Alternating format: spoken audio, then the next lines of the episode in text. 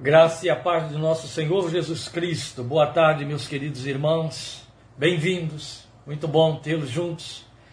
Mas nós vamos hoje abordar um assunto de uma forma quase que em termos de estudo bíblico, embora não seja, é a nossa pregação, é uma meditação, é uma reflexão, ainda que ela tenha uma proposta de ser um estudo para você trabalhar em cima. E nós começaremos com os textos de Malaquias e de Tiago, mas depois eu já peço que você mantenha a sua Bíblia aberta em dois salmos, Salmo 90 e o Salmo 103. Eu estarei lendo os dois salmos. Eu sei que isso vai ocupar muito do nosso tempo. O certo seria eu ler apenas os versículos que vão ser pinçados aqui. Talvez eu faça desse jeito, vai depender muito do desenvolvimento do tempo que vamos gastar, especialmente introduzindo o nosso assunto, porque ele é sumamente importante. Então eu vou ler os dois textos de Malaquias e Tiago, é Malaquias 3:6 e Tiago 1:17. Você vai saltar do último livro do Velho Testamento para o finalzinho do Novo Testamento, quase lá perto de Apocalipse, para lermos esses dois textos, Malaquias 3:6 e Tiago 1:17. É em cima das, das declarações, a autoproclamação de Deus em Malaquias e a afirmação de Tiago em 1,17, daí é que tiramos o nosso tema tão significativo e necessário para a nossa fé no dia de hoje.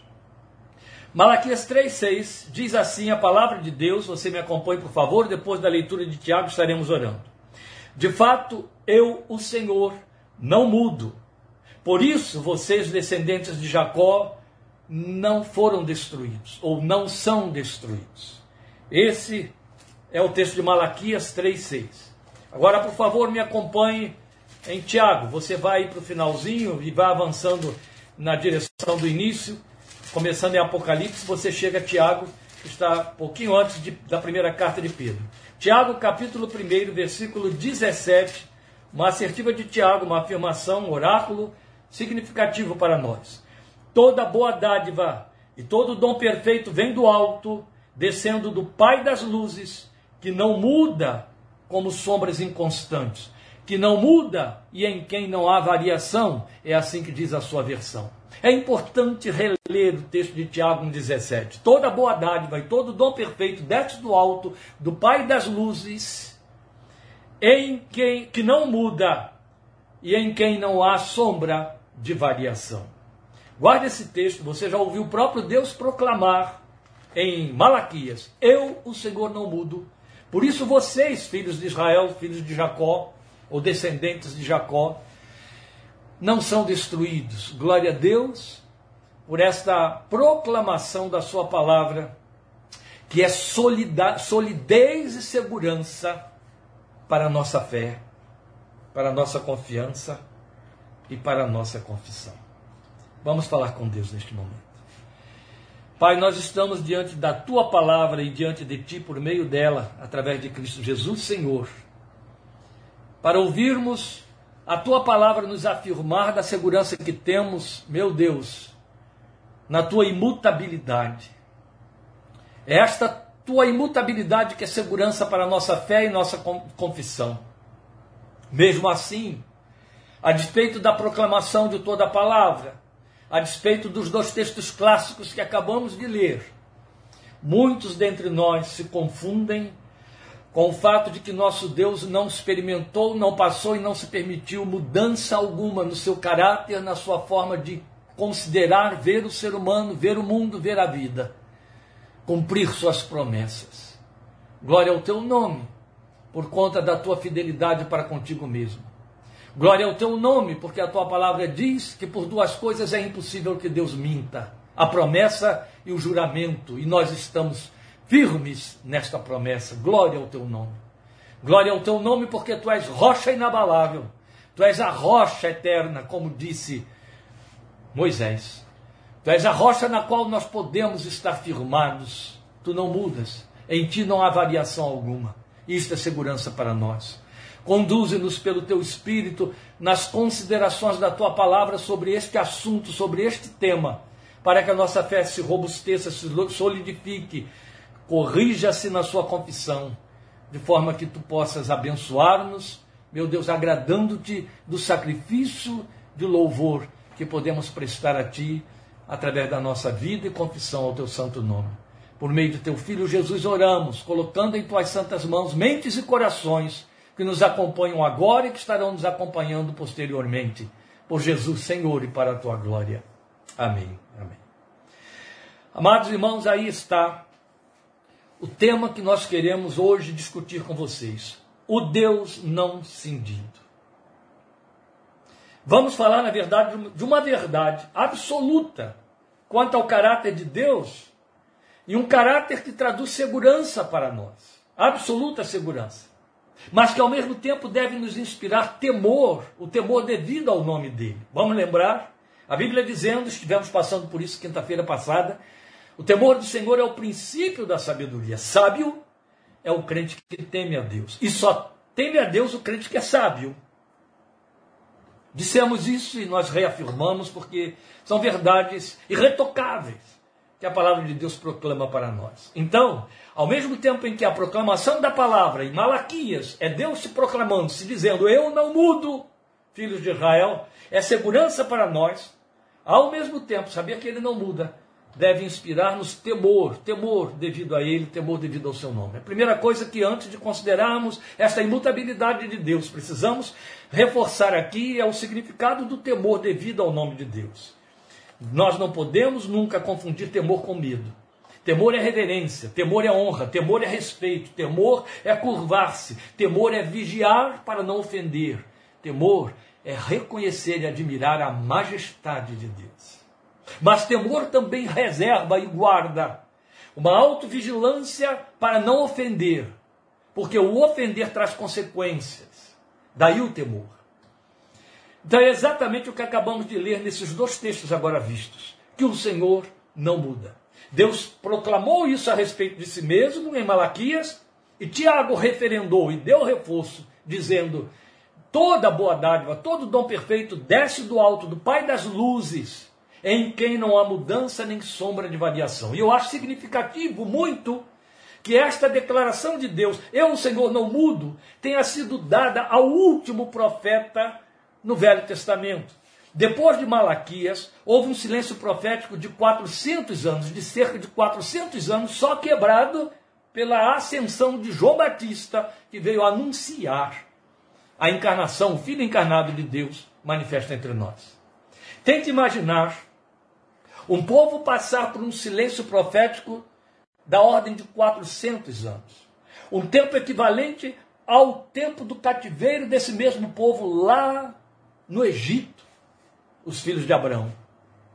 Mas mais importante do que considerar ou pesar aqui esse tempo de silêncio que é demasiadamente longo, é o fato de que a profecia que vai entrar nesse deserto de silêncio, a última profecia é aquela de que Deus se serve, e está bem no finalzinho do livro, do texto de Malaquias, para dizer: Eu, Senhor, não mudo. Por que, que é importante a gente saber que Deus fez essa declaração no fechamento da revelação profética do Velho Testamento? Porque o que viria depois, 400 anos depois, já seria a voz da proclamação da bondade de Deus desde as alturas. E aí estaria inaugurada a era do Evangelho de Cristo. Vamos lembrar isso. Antes mesmo de João Batista, que ainda era bebê, aparecer então proclamando-se como profeta. Anjos desceram do alto nas campinas de Belém, depois desses 400 anos, para se manifestar, se revelar ao povo de, de Deus ali, o povo reunido, o povo de Israel, representado por aqueles pastores em Belém, e dizer: Glória a Deus nas alturas, paz na terra, boa vontade para com os homens. Boa vontade de quem? De Deus. E esta era a proclamação, a boa nova proclamação do Evangelho. Ora, já quero chamar a sua atenção para esse detalhe. Deus disse lá no fechamento da profecia do Velho Testamento: Eu não mudo. Qual era a imagem que a profecia desde os dias de Moisés até Malaquias, apresentou ao povo, filhos de Israel, de Deus. O Deus que se manifestou a Moisés lá no Sinai e que se manifestou a Moisés naquele, naquela luta de Moisés com ele quando estavam para entrar, seguir para Canaã.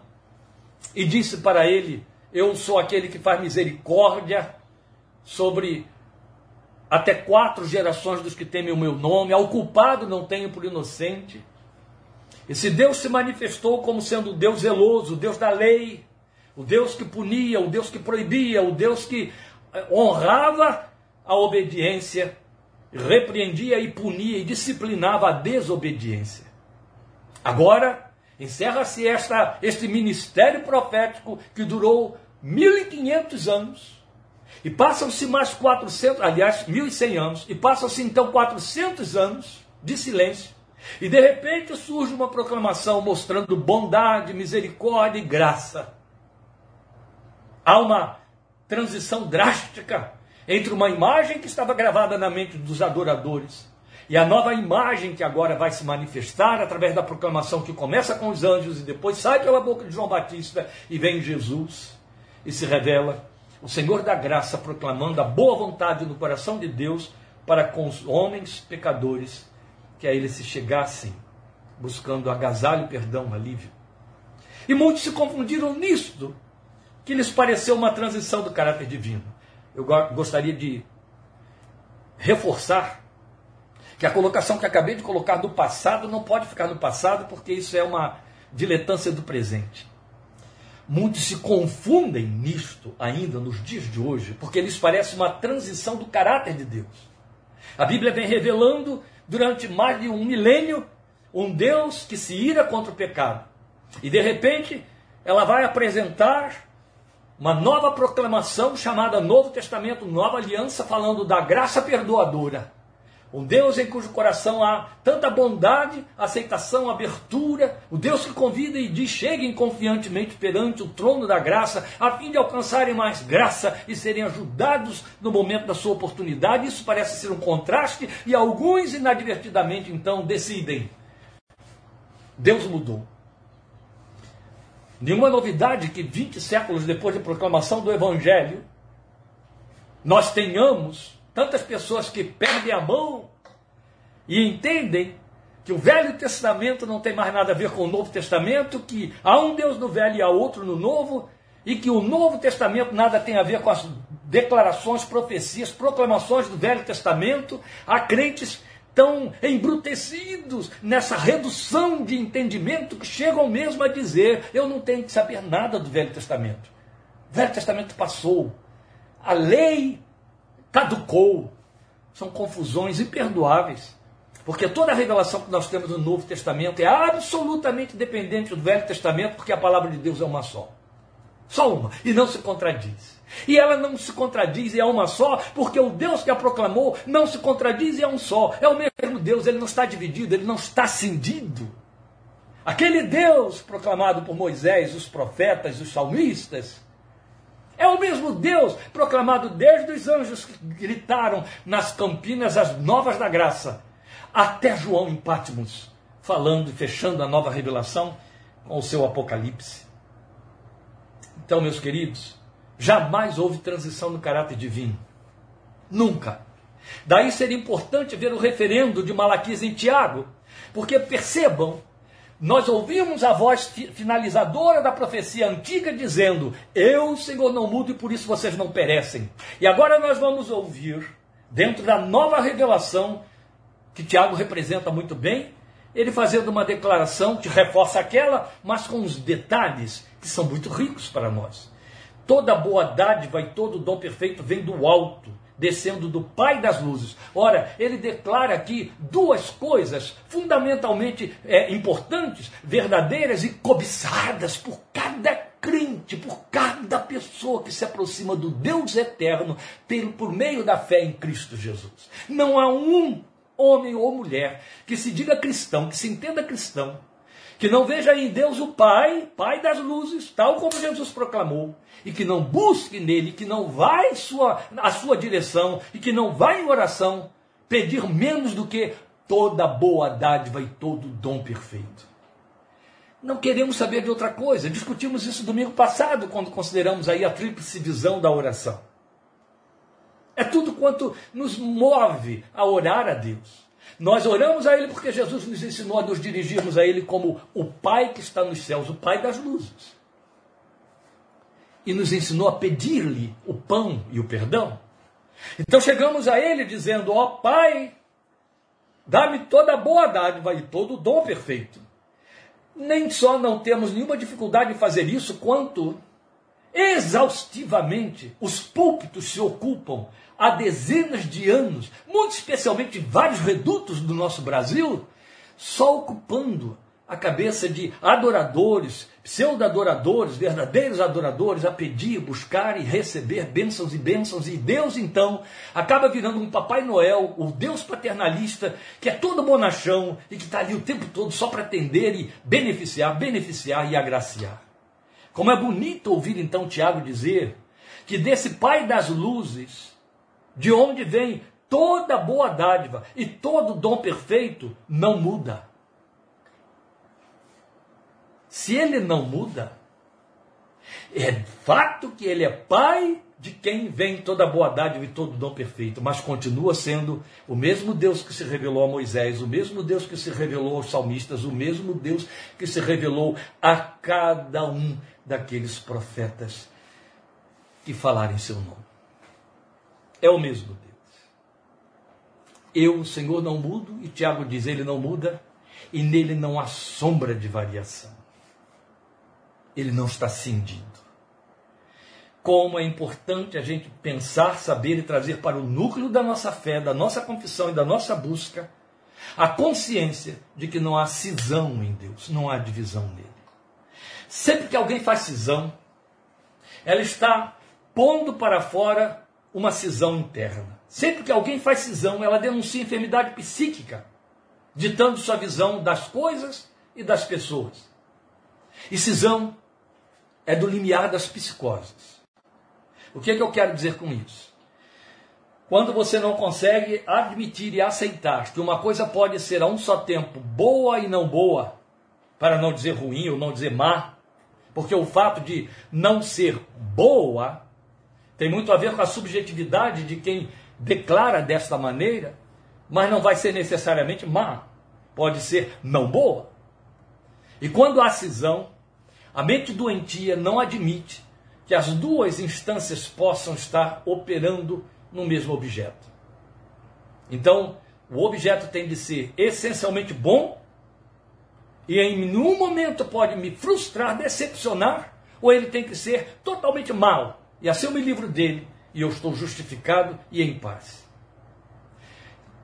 Esses comportamentos de visão cindida por exemplo, quando se manifestam num relacionamento conjugal, invalidam o casamento, o matrimônio. Ele entra numa rota de derrocada que vai descambar em divórcio. Porque nem eu não tenho o direito de pretender que o outro seja absolutamente bom para mim.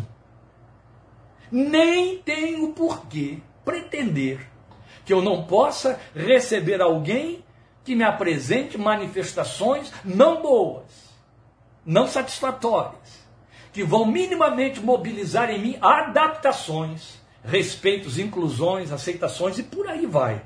Para falar de uma dinâmica sadia, de uma dinâmica transformadora e libertadora. Mas a mente cindida, ver tudo cindido, isso é do limiar das psicoses. E aí, com respeito ao Senhor, o soberano Deus, é importante estarmos muito conscientes de que ele não é um Deus cindido, não é voluntarioso, ele não opera em labilidades do tipo ora bom, ora iracundo. Não é assim. Ele é imutável, ele disse. E se é imutável, também é irretocável. Vamos ouvir Jó. O que é que disse Jó para sua mulher? Está no capítulo 2, versículo 10, quando ela mandou Jó por conta das tragédias que lhe estavam acontecendo, sendo ele outro tanto adorador, fiel o próprio Deus proclamou isso. E ela disse: amaldiçoa esse Deus. E aí trata de morrer. Em 2,10, Jó olha para ela e diz: Você fala como uma louca, sim, mente cindida. Ela fez cisão em Deus. E aí Jó disse: Receberemos somente o bem das mãos de Deus e não também o mal? A mente de Jó não estava cindida. O que Jó estava dizendo era: O meu Deus pode me frustrar, é direito dele. O meu Deus pode me honrar, compensar, gratificar e frustrar, decepcionar, negar e por aí vai. Antes de avançar para qualquer área, eu quero chamar a sua atenção para o fato de que a Bíblia é muito clara quando mostra que, da qualidade de pai, esse pai que não muda, ele é disciplinador de filhos, ele não é só doador. E é Hebreus capítulo 12 que nos traz essa proclamação enfática que muita gente procura não ler e gostaria de não saber dela. Quando a Bíblia nos exorta a temer a Deus, ela faz isso calcando no seu caráter imutável. O que ela está dizendo é: olha, como uma moeda de duas faces. Ele é bom, ele é pai amoroso. Mas ele também é o mesmo Deus justo e fiel, que é fiel à sua santidade, fiel à sua honra, fiel ao seu nome, fiel consigo. Ele é perdoador e misericordioso, mas ao mesmo tempo é um Deus que é o culpado, não tem por inocente, e que ordena que todos venham ao arrependimento. Porque a reação de Deus e a sua posição quanto ao pecado não mudaram. É onde se atrapalham muitos. E porque se atrapalham? Porque acharam que houve uma mudança no caráter de Deus, criaram a graça barata aquela onde para onde jogam todas as suas falhas, fraquezas, descuidos, desobediência, rebeldia, caráter não transformado ou, ou muito assemelhado no comportamento, no pensamento, no agir. O homem que não tem compromisso com Deus, com a santidade, com a separação, com a honra do seu nome, por aí vai. Mas o Deus eterno não se adapta ao pecado nem se adapta aos conceitos que os homens estabelecem sobre o pecado para minimizar a sua horroribilidade, para justificar a sua forma de se manifestar. Não. Deus não trata o pecado como relativismo, como querem os pensadores deste tempo. Não, meus queridos. Ele é quem ele é. Tal como ele disse a Moisés: Eu sou o que sou. Ele não está preocupado em passar uma boa imagem de si mesmo a ninguém para agradar, para ganhar, para ter eleitores. Ele não precisa fazer isso. Então eu convido você, e esse é o nosso propósito hoje, a vê-lo por dois ângulos que o descrevem e que parecem ser contraditórios aos que não se detêm a observar. É, é quando então eu chamo você para irmos para os Salmos 90 e 103. O Salmo 90 e 103, deixa eu primeiro esclarecer uma coisa importante a dizer aqui. O Salmo 90 é atribuído a Moisés. E o Salmo 103 é atribuído a Davi. Ora, nem o Salmo 90 apresenta uma visão, não estou dizendo que ele não seja de Moisés. Quem sou eu para dizer aquilo que é referendado até pelos rabinos? Oração de Moisés, homem de Deus, está aí no Salmo 90. Não estou dizendo que o Salmo de 90 não é da autoria de Moisés. O que eu quero dizer é que nem Moisés sustenta uma visão de um Deus iracundo nas suas relações com ele, porque Deus mesmo proclamou a ele em Êxodo 33 e Êxodo 34 que ele é misericordioso e compassivo, ao mesmo tempo que disse ao culpado não tem por inocente. Moisés viu em Deus esse Deus de compaixão. Moisés sabia tanto que havia misericórdia e capacidade de perdoar no coração de, do Deus que se irava, que foi suplicar a ele que deixasse passar a ira que estava tendo sobre o povo de Israel, a quem ele queria destruir e apagar da história. Foi a grande intercessão de Moisés, registrada em Êxodo 33 e registrada também em número 16. Outro tanto, Davi não detém com exclusividade a visão de um Deus compassivo, misericordioso em todo o tempo. Do contrário, não teria escrito os Salmos 32 e 51, que são salmos de confissão, de súplica, com muito choro. No Salmo 51, nós temos a solene oração de Davi, meus amados irmãos, que está em falta na igreja moderna. Conforme a tua infinita graça, Deus, perdoa a minha transgressão. Nasci espiritualmente num tempo, ó, eu, Ana Maria, João Alberto, em que era comum reuniões de oração, em que estávamos de joelhos dobrados, confessando pecados diante do Senhor, e cantávamos muitas vezes levados às lágrimas da compulsão conforme a tua infinita graça. Ó Pai, perdoa a minha transgressão. Faz-me sentir mais uma vez a graça.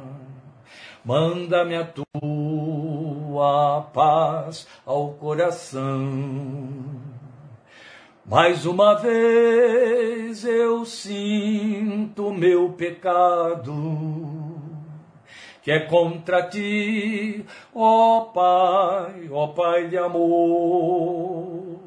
Minha alma pede a tua alegria. Renova em mim o teu amor, ó meu Senhor. Por que eu fiz questão de lembrar esta canção? Porque ela está baseada no Salmo 51, onde o Davi, que fala de toda a ternura, misericórdia e compaixão do coração de Deus, suplica perdão consciente de que pecou e o chama de Pai, aliás, de Deus. E nós, na canção, o colocamos como Pai, Pai de amor, que é fato. É o Pai de amor, mas que é o culpado não tem por inocente. A pauta pecado, a consciência de pecado, não pode desaparecer do núcleo da nossa confissão. É uma pretensão abusiva. O crente com o nome de intimidade com Deus ou coisa parecida, esquecer-se quando se aproxima dele, de que deve levar uma palavra de arrependimento no seu coração. Isso é muito sério, meus amados, ou é muito sério. Quero lembrar aqui a história de usar um pastor jovem, muito querido, muito usado por Deus, lá do Rio de Janeiro, pastor presbiteriano, muito meu amigo. Certa vez pregou uma mensagem célebre que ele registrou então num dos livros dele, sobre usar, para mostrar a diferença entre intimidade e abuso. Usar desconhecendo a palavra e desconhecer o que Deus não muda e que Deus tinha dito que somente os levitas consagrados poderiam transportar a arca da aliança e quem não estivesse nessas condições seria fulminado. Muito tomado, e isso nos assusta, nos deixa ficar inquietos, muito tomado de uma consciência de valores e de deveres, Usar se sentiu muito à vontade naquela festa extraordinária que Davi estava fazendo, levando a arca lá de Mispá para lá das terras dos filisteus para Jerusalém, colocada em carro novo de bois, e de repente os bois tropeçam, a arca ameaça cair e Uzá estende a mão para segurar a arca, cheio de boas intenções, e imediatamente é fulminado por Deus. Quanta gente ficou chocado, o próprio Davi ficou tão abatido. Ficou até dizendo: quem pode ficar na tua presença, Deus tremendo. E esse pastor, muito meu amigo, usa essa história para ilustrar o fato de que a intimidade não abre mão, nem pode abrir mão do temor e do zelo para com a palavra daquele Deus que não dá voltinhas, meus queridos, não dá jeito para, por amor à nossa vida, impedir que leis espirituais se cumpram quando eu as infringir. Não existe. Daí a importância de estarmos falando aqui hoje do Deus não cindido, porque a voz de confissão, a voz de arrependimento, a consciência de pecado está quase que banida do seio da igreja. De tal maneira que se cria uma visão de um Deus cindido. Ele é em todo o tempo bom, como a gente canta, e então nele não há disciplina, nele não há ira, não há rejeição ao pecado. Ah, mas Deus não rejeita o pecador, isso é fato, nunca rejeitou, por isso que estamos aqui. Mas ao culpado não tem por inocente, disciplina, Deus vem com zelo para corrigir. E a disciplina de Deus, o texto da palavra de Hebreus 12 se adianta para dizer, não produz alegria, produz tristeza, ainda que temporariamente. Eu tenho visto e até ouvido líderes usando de condescendências graves e sérias, com o crente que vem como um pecador confesso, e aí eles passa um bombril chamado graça barata por cima, dizendo: Não, Deus não está nem aí, não está fazendo caso dessas coisas, não. Isso é coisa da sua cabeça, do seu coração. Isso é, é ser puritano.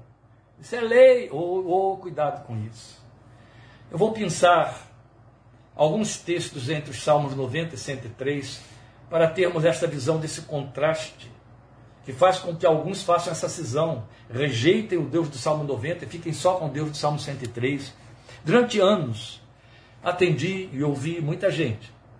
E mesmo na condição de psicólogo, a maioria crente que chegava diante de mim, e quando chegava um crente que estava muito confuso nessa área, geralmente, eu passava para ele um teste que eu mandava ele levar para casa e me trazer dias depois. Eu pedia que ele lesse o Salmo 90, depois fizesse a leitura do Salmo 103 e respondesse umas perguntas que eu colocava ali entre uma coisa e outra, entre, um, entre os dois salmos. As respostas eram as mais surpreendentes possíveis.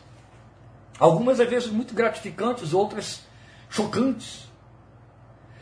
A grande maioria, quase que na sua totalidade, rejeitavam terminantemente o Deus do Salmo 90 como se fosse um outro Deus. Eu provocava este pensamento através de perguntas que eu fazia: qual Deus você escolhe para você? Qual é o seu? Qual é aquele com quem você se identifica? Com isso, eu já estou mostrando para ele a possibilidade de estarmos falando de dois deuses diferentes. E quando ele admitia isso, ele já estava revelando sua mente cindida contra Deus. Então era raro ter a surpresa de ouvir alguém fazendo uma associação entre o Salmo 90 e o 103. E via de regra, quase que 100% corriam para o 103 e rejeitavam totalmente o Deus do Salmo 90, pelas razões que vamos ver agora. Por favor, se você está com a sua Bíblia, por isso que eu disse que seria em caráter de estudo a meditação de hoje, se você não está com a sua Bíblia aberta, você está agora já voejando, as entropias tomando conta do seu pensamento, que você vai se perder, com certeza não vai poder me acompanhar. Então, para quem está com Bíblia aberta, acompanhando, Salmo 90, eu vou ler os versículos 3 do Salmo 90, mas já estou ao mesmo tempo com o Salmo 103 aqui na ponta do meu dedo. Por quê? Porque eu vou fazer comparação desses textos. Como eu não posso ler os dois salmos inteiros por causa do tempo, eu vou ficar com os dois textos selecionados. Mas eu recomendo a você que faça uma leitura inteira do Salmo 90, depois que terminar, mas ao mesmo, logo, de, logo imediato, não no dia seguinte ou horas depois, faça uma leitura inteira do Salmo 103. Faça essa leitura. Veja, no Salmo 93, Moisés diz assim: Fazes os homens voltarem ao pó, dizendo: Retornem ao pó, seres humanos. Está com exclamação aí. Veja o que diz Davi no Salmo 103, versículos 13 e 14. Como um pai tem compaixão de seus filhos, assim o Senhor tem compaixão dos que o temem, pois ele sabe do que somos formados, lembra-se de que somos pó. Que colocação diferenciada! Na pena de Moisés, porque Deus sabe que somos pó, diz: voltem ao pó. E parece que há uma ênfase aqui, daí a exclamação. Mas quando vamos para o versículo 13, os versículos 13 e 14 do Salmo 103, ouvimos Davi dizendo que ele, por ser, ter compaixão como um pai assim por seus filhos, ele tem compaixão dos que o temem, porque ele sabe que esses que o temem são pó. Então, em Davi, não há esse decreto, volte ao pó. Você é pó, fique sendo pó. Você não passa de pó. Em Davi, o fato de que somos pó mobiliza compaixão no coração desse Deus que nos vê na nossa fragilidade como um pai vê dos seus filhos. Volte agora ao Salmo 90, o Salmo de Moisés, e leia comigo os versículos 5 e 9, não é 5 a 9, é 5 e 9. Veja.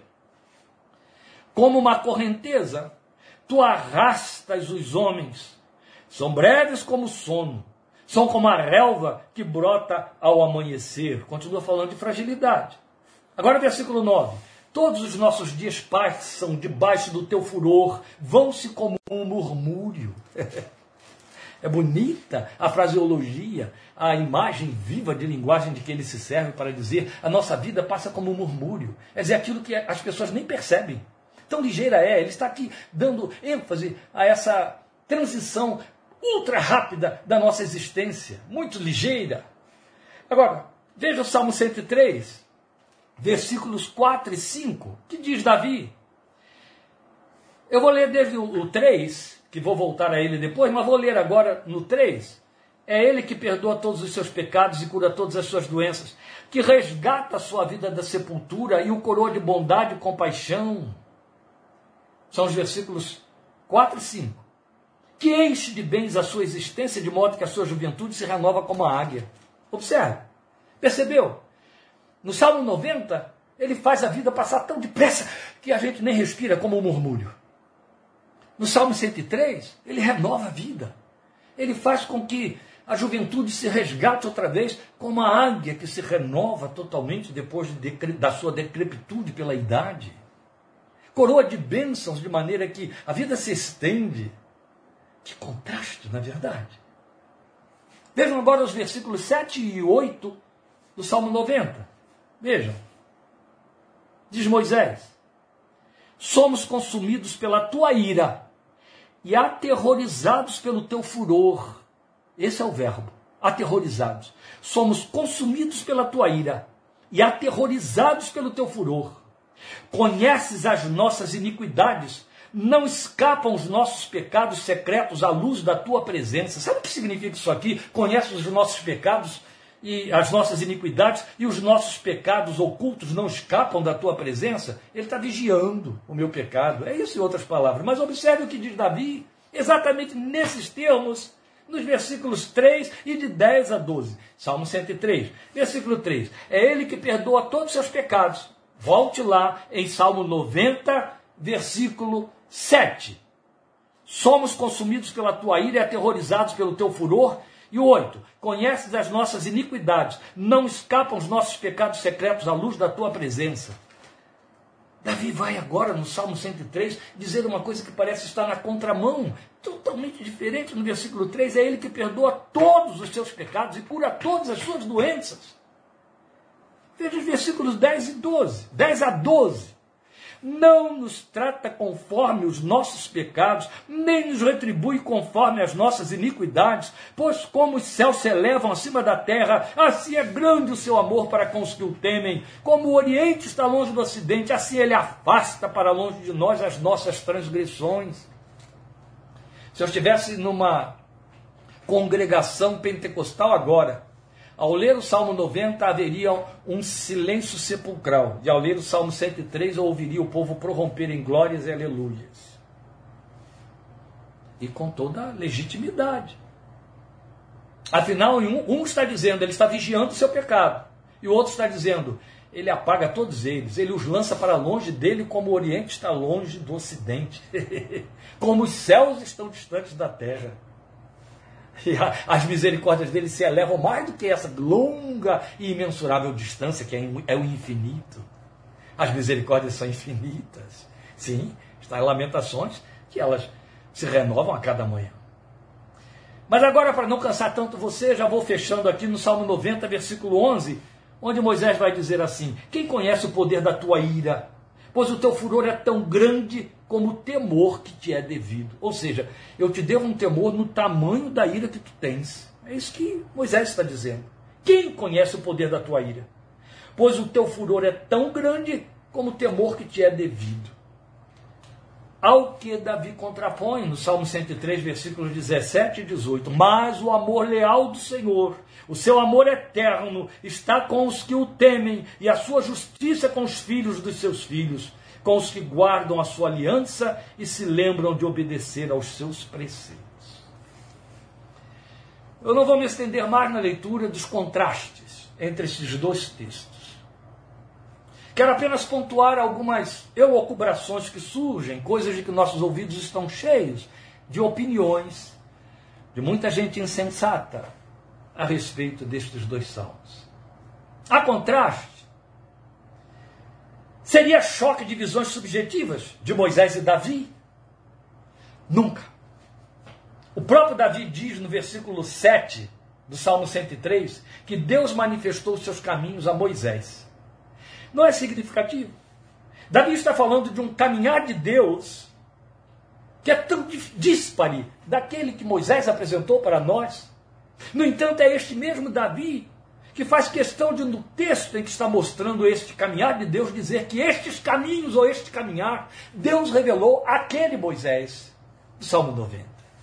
Eu não preciso dizer a você que se o Salmo 90, como querem os rabinos, de fato pertenceu a Moisés, era do conhecimento de Davi, e tinha chegado a Davi na rolagem de um tempo de mais de mil anos, 500 anos, 500 anos, cinco séculos. Esse salmo era conhecido no meio do povo de Israel. O próprio Davi então diz isso para nós, que Deus manifestou os seus caminhos a Moisés. Sim. Abra sua Bíblia depois em Êxodo 33 e 34, você vai ver isso lá.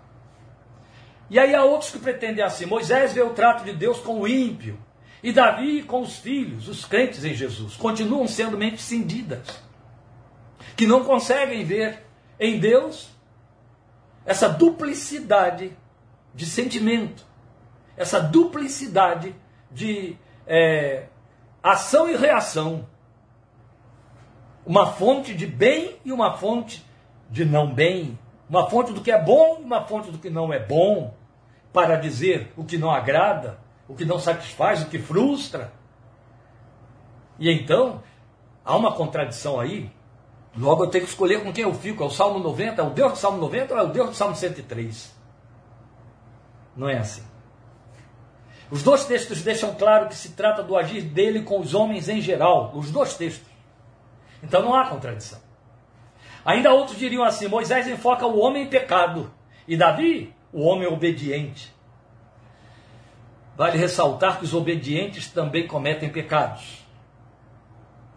E obediência ou ser obediente não é um cartão de livre acesso que nos estabelece um status quo, de maneira que Deus vai dizer: não, não importa que ele esteja pecando. não importa que ele esteja pecando, porque ele é obediente. Ou na maioria das vezes ele obedece. Cuidado com isso. Tudo é esforço vão. Os dois textos nos apresentam a natureza do mesmo e imutável Deus. As duas reações estão latentes nele: misericórdia e ira, aprovação e reprovação. Elevar e abater está no Novo Testamento, na nova aliança. Ele exalta o humilde e ele abate o soberbo. E aí alguns diriam assim: ou oh, então o humilde é o crente, o soberbo é o ímpio, é o não crente. Cuidado, primeiro que Pedro está escrevendo para o crente, advertindo o crente. Segundo, que pretender que não haja crentes soberbos e nem altivos, eu vou ter que trocar de endereço N vezes e ao longo de uma história de 40 anos de trato com crentes. Pretender que não há crente soberbo, pretender que todos são humildes, Vamos ser realistas, não é verdade, meus irmãos? Vocês sabem muito bem do que estamos falando. Ele é amor e justiça. Ele é retidão e verdade. Ele reage ao que somos e ao que fazemos com nossas escolhas. Ele é imutável. Paulo diz para nós numa mensagem de advertência em Gálatas que devemos a ele o devido temor, porque tudo que o homem ceifará vai colher. Esta é uma lei que Deus cumpre. Não importa que lugar esse homem ocupe, que nome ele tenha, não há como. Sabe, nós temos a palavra de Deus de forma muito clara, mostrando para nós quais são as consequências de um coração endurecido por rancor e mágoa. Jesus, foi Jesus, disse que Deus entrega esse coração rancoroso a verdugos, verdugos que vão afligi-lo sem cessar. É uma ação de Deus. E Jesus foi quem disse isso, o Deus da graça. Para mostrar para nós essa imutabilidade do caráter de Deus. Essa forma como ele trata a questão do pecado e da santidade. Ele não vive criando recompensas e aí com o que já pretenderam alguns insolentes insinuar que seria meritocracia, que Deus premia méritos. Isso não existe.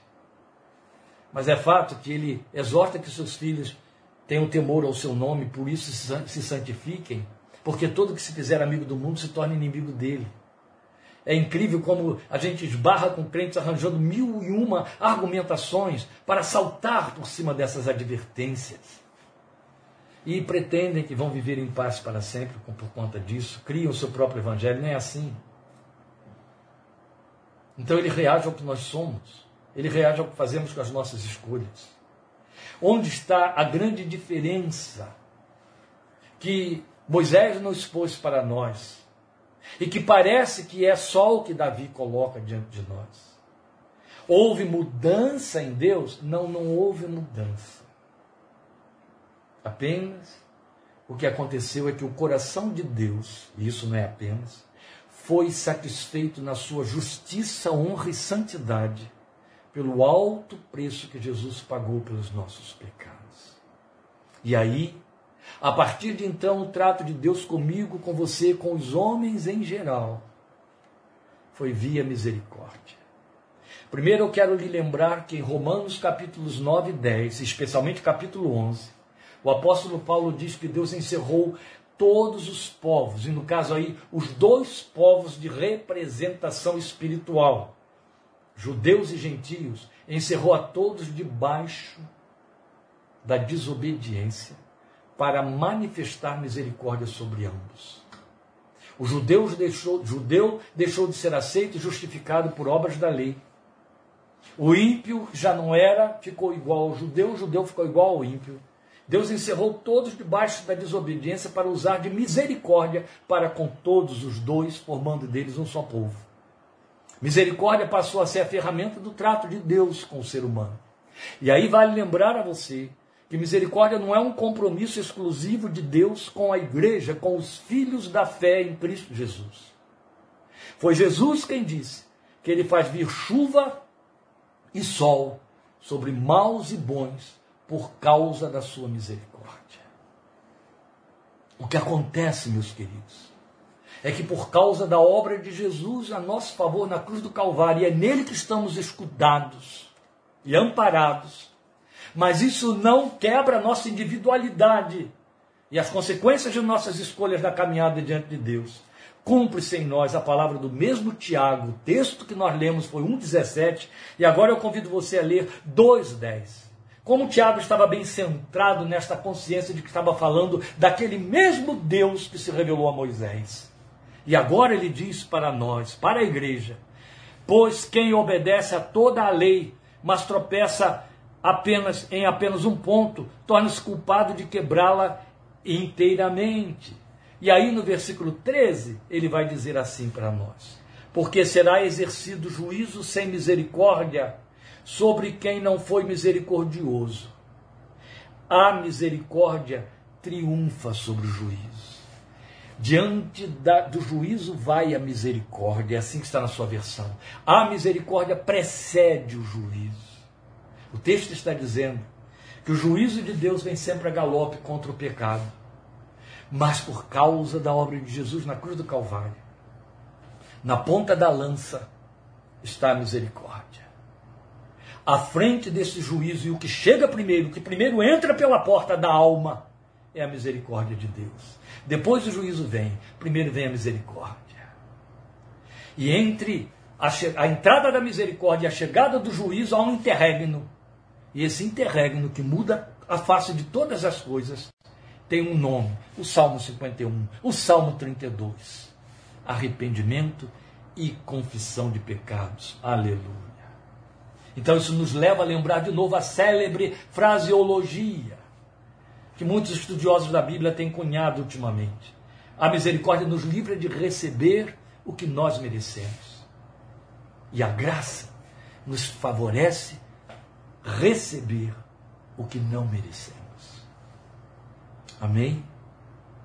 Porque entre misericórdia que chega antes do juízo e o juízo que chega depois da misericórdia, há lugar para arrependimento. A tristeza, segundo Deus, opera arrependimento.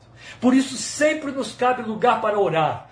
Pai das luzes, Pai que está nos céus, santo é o teu nome, perdoa os nossos pecados confessá-los, deles conscientes. É tudo quanto requer o Deus que é Pai Santo para cumprir a palavra que promete em 1 João 1,9. Se confessarmos os nossos pecados, aleluia, Ele é fiel e justo para nos perdoar os pecados e nos purificar de toda injustiça. Glória a Deus. Vamos cantar?